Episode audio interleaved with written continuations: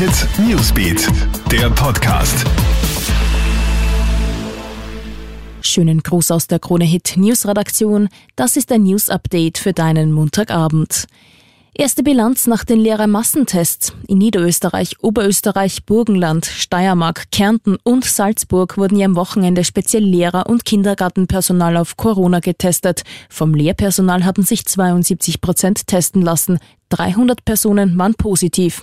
Keiner der 300 Infizierten hat Symptome gezeigt. Bildungsminister Heinz Fassmann zeigt sich erfreut, dass durch die Tests Infektionsketten durchbrochen werden konnten. Künftig soll es immer wieder solche Corona-Tests an den Schulen geben, so Fassmann.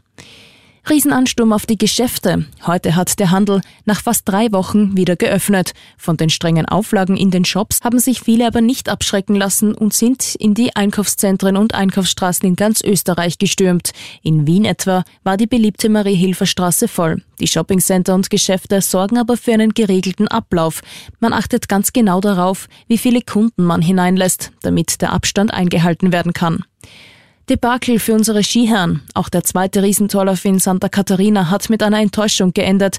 Kein Österreicher hat es in die Top Ten geschafft. Den Sieg holt sich der Schweizer Marco Odermatt vor Tommy Ford aus den USA und dem Kroaten Filip Zubcic. Als bester Österreicher landet Roland Leitinger auf Platz 17. Die nächste Chance auf Podestplätze haben unsere Herren schon am Wochenende. Da steht eine Abfahrt und ein Super-G in Val d'Isère am Programm. Und nicht jeder schafft den Führerschein auf Anhieb. Manchmal kann so eine Ausbildungsfahrt leider auch komplett außer Kontrolle geraten. Das ist jetzt auch einem 41-jährigen Führerscheinanwärter im Bezirk Linzland in Oberösterreich passiert. Beim Anfahren und links abbiegen an einer Kreuzung gibt der Fahranfänger zu viel Gas und hinterlässt damit eine Spur der Verwüstung. Sein geschockter Beifahrer greift dem 41-Jährigen ins Lenkrad und zieht die Handbremse. Das Auto macht daraufhin einen 180-Grad-Bogen, gerät auf den Gehsteig der Gegenfahrbahn, rast durch den Zaun eines Autohauses und rammt dort einen Gebrauchtwagen sowie zwei Masten. Diese stürzen dann auf zwei Neuwagen. Das Auto des Lenkers ist, Wenig verwunderlich, ein Totalschaden. Der Schaden beim Autohaus ist ebenfalls enorm. Verletzt wurde bei dem Vorfall zum Glück niemand.